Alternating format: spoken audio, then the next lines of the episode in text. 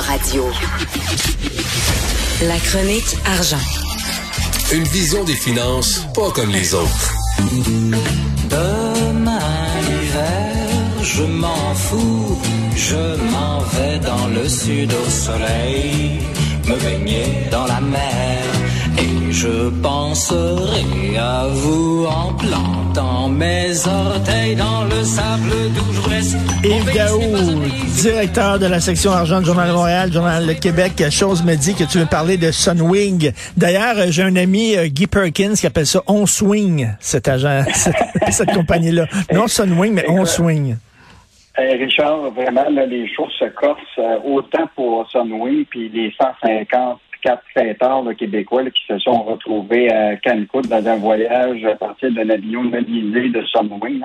Donc, euh, normalement, ces gens-là devaient revenir tel que prévu par l'organisation, euh, l'organisateur James William Awan, l'homme de 28 ans qui avait organisé ce, voyage-là. là. Euh, donc là, ils ont, avait posé des conditions pour le retour. Et imagine-toi que l'organisateur a, a refusé une des conditions, c'est qu'il voulait manger à bord de l'avion. Et cette condition-là a été refusée euh, euh, par, euh, par. Et Sunwing a dit, ben, vous respectez pas ça, on annule le, le- le retour de l'avion. Donc, euh, c'est clair que les fameux passagers fêteurs vont devoir se trouver eux-mêmes euh, un avion de, de retour. Et ce qui est fascinant, c'est quand même là que là, il y a quand même le Transport Canada, des ministres euh, fédéraux euh, qui là lancent euh, un message très clair qu'il va y avoir une grosse enquête là-dessus. là. Euh, ils sont Ah au courant des comportements inacceptables du non-respect dans, des, dans, une, dans un avion. Et ces gens-là, là, ils sont passés d'une d'amende euh, d'un montant qui va atteindre jusqu'à 5 000 par infraction. Mais, mais en Euh, plus, en plus, c'est un, c'est un concours qui était organisé et qui, était un concours illégal parce que ça n'a pas reçu la bénédiction de, de l'agence des loteries et du jeu. Là. Ah non, écoute, ils sont vraiment dans le tout. Puis même l'Agence de la santé publique du Canada et des partenaires clés, c'est eux autres qui coordonnent le retour des voyageurs au Canada. Là.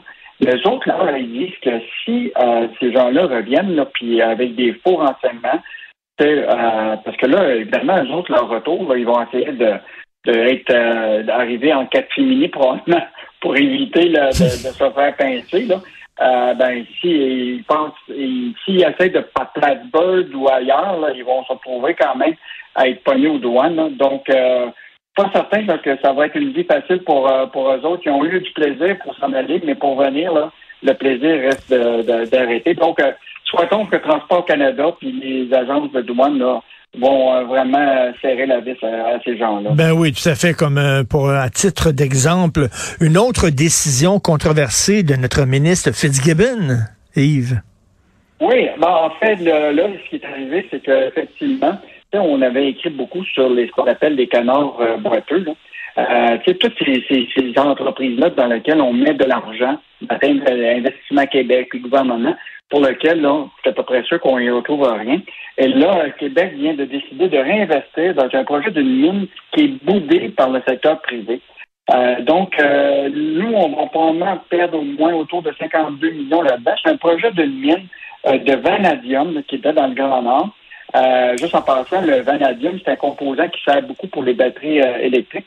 Et ça a été, cette mine-là, c'était fondée en 2008 par un Ontarien puis un Américain avec BlackRock ont développé cette mine-là. C'est un projet là, qui, qui a été annoncé à l'époque par Philippe Couillard. On devait mettre des millions là-dedans. Et là, ils ont fait des appels pour aller chercher du financement. Puis écoute, ils ont contacté 150 investisseurs nationaux dans le monde, dont le Fonds de solidarité, les régimes de retraite ici au Canada, 50 grandes fortunes, que personne ne voulait investir. Et nous autres, on va continuer à investir dans ce projet. Incroyable. Le privé dit non, c'est un canard boiteux, ça va pas. Le privé, là, ils veulent pas, eux autres, euh, risquer leur argent. Fait qu'ils disent non, non, non, on regarde ça, ça n'a pas de sens. Le gouvernement dit non, nous autres, on va y aller, on va investir encore des millions de dollars là-dedans. Ça n'a pas d'allure.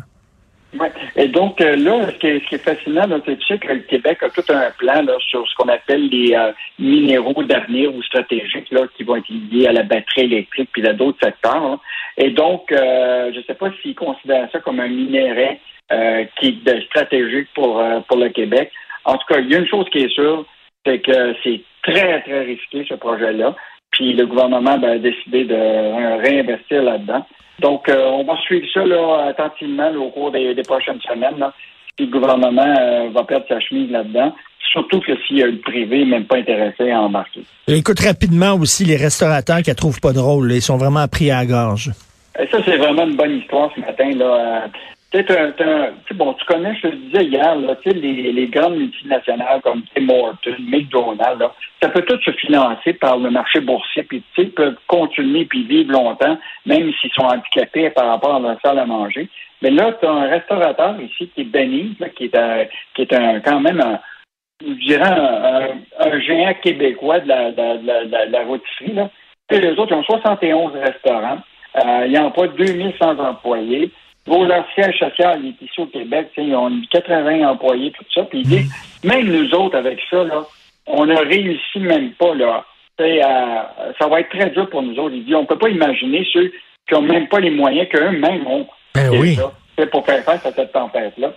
Il dit, est-ce qu'on va nous fermer à chaque apparition d'un variant, euh, donc, je pense que l'important, ça va être vraiment le passeport vaccinal implanté, la question de la vaccination obligatoire, puis toute la question du, des, tests. Là. vraiment, il faut multiplier la, possibilité des tests. Écoute, écoute, Yves, si tout le monde était vacciné, là, on pourrait dire on ouvre les restaurants, on ouvre les cinémas, on arrête le couvre-feu, on protège les gens plus vieux, plus malades, plus vulnérables, puis la vie continue. C'est ça, ceux qui nous bloquent, là, ceux qui nous emmerdent, pour reprendre l'expression de Macron, ceux qui nous emmerdent, ce sont les non-vaccinés. C'est eux autres. Mais moi, je pense que les entreprises, euh, bon, évidemment, ça, les, ça, écarte de voir les non-vaccinés, mais eux autres, là, vivent la situation à trois jours. il faut qu'ils continuent à opérer. Euh, ils ont quand même réduit. Je te donne, dans le cas de, de, de Belize, là, ils ont mis 2100 employés, ils sont obligés de, de couper avec 350 employés, se tourner vers la livraison, mais c'est plus compliqué. Puis c'est quand même, euh, euh l'idée c'est d'avoir une salle à manger, commencer à avoir des revenus, générer des profits. Je pense que la question là, des, des tests rapides, là, c'est, écoute, il faut que tu saches rapidement si tes employés ont ben oui on devrait avoir être capable d'aller en pharmacie. Tu es capable d'avoir des tests de grossesse. Pourquoi pas pas avoir des Exactement. là, ça a l'air qu'on va recevoir des millions. J'ai bien hâte de voir ça parce que ce n'est pas évident. Merci beaucoup, euh, Yves Daou. On se reparle demain. Bonne journée. Au plaisir. Au revoir.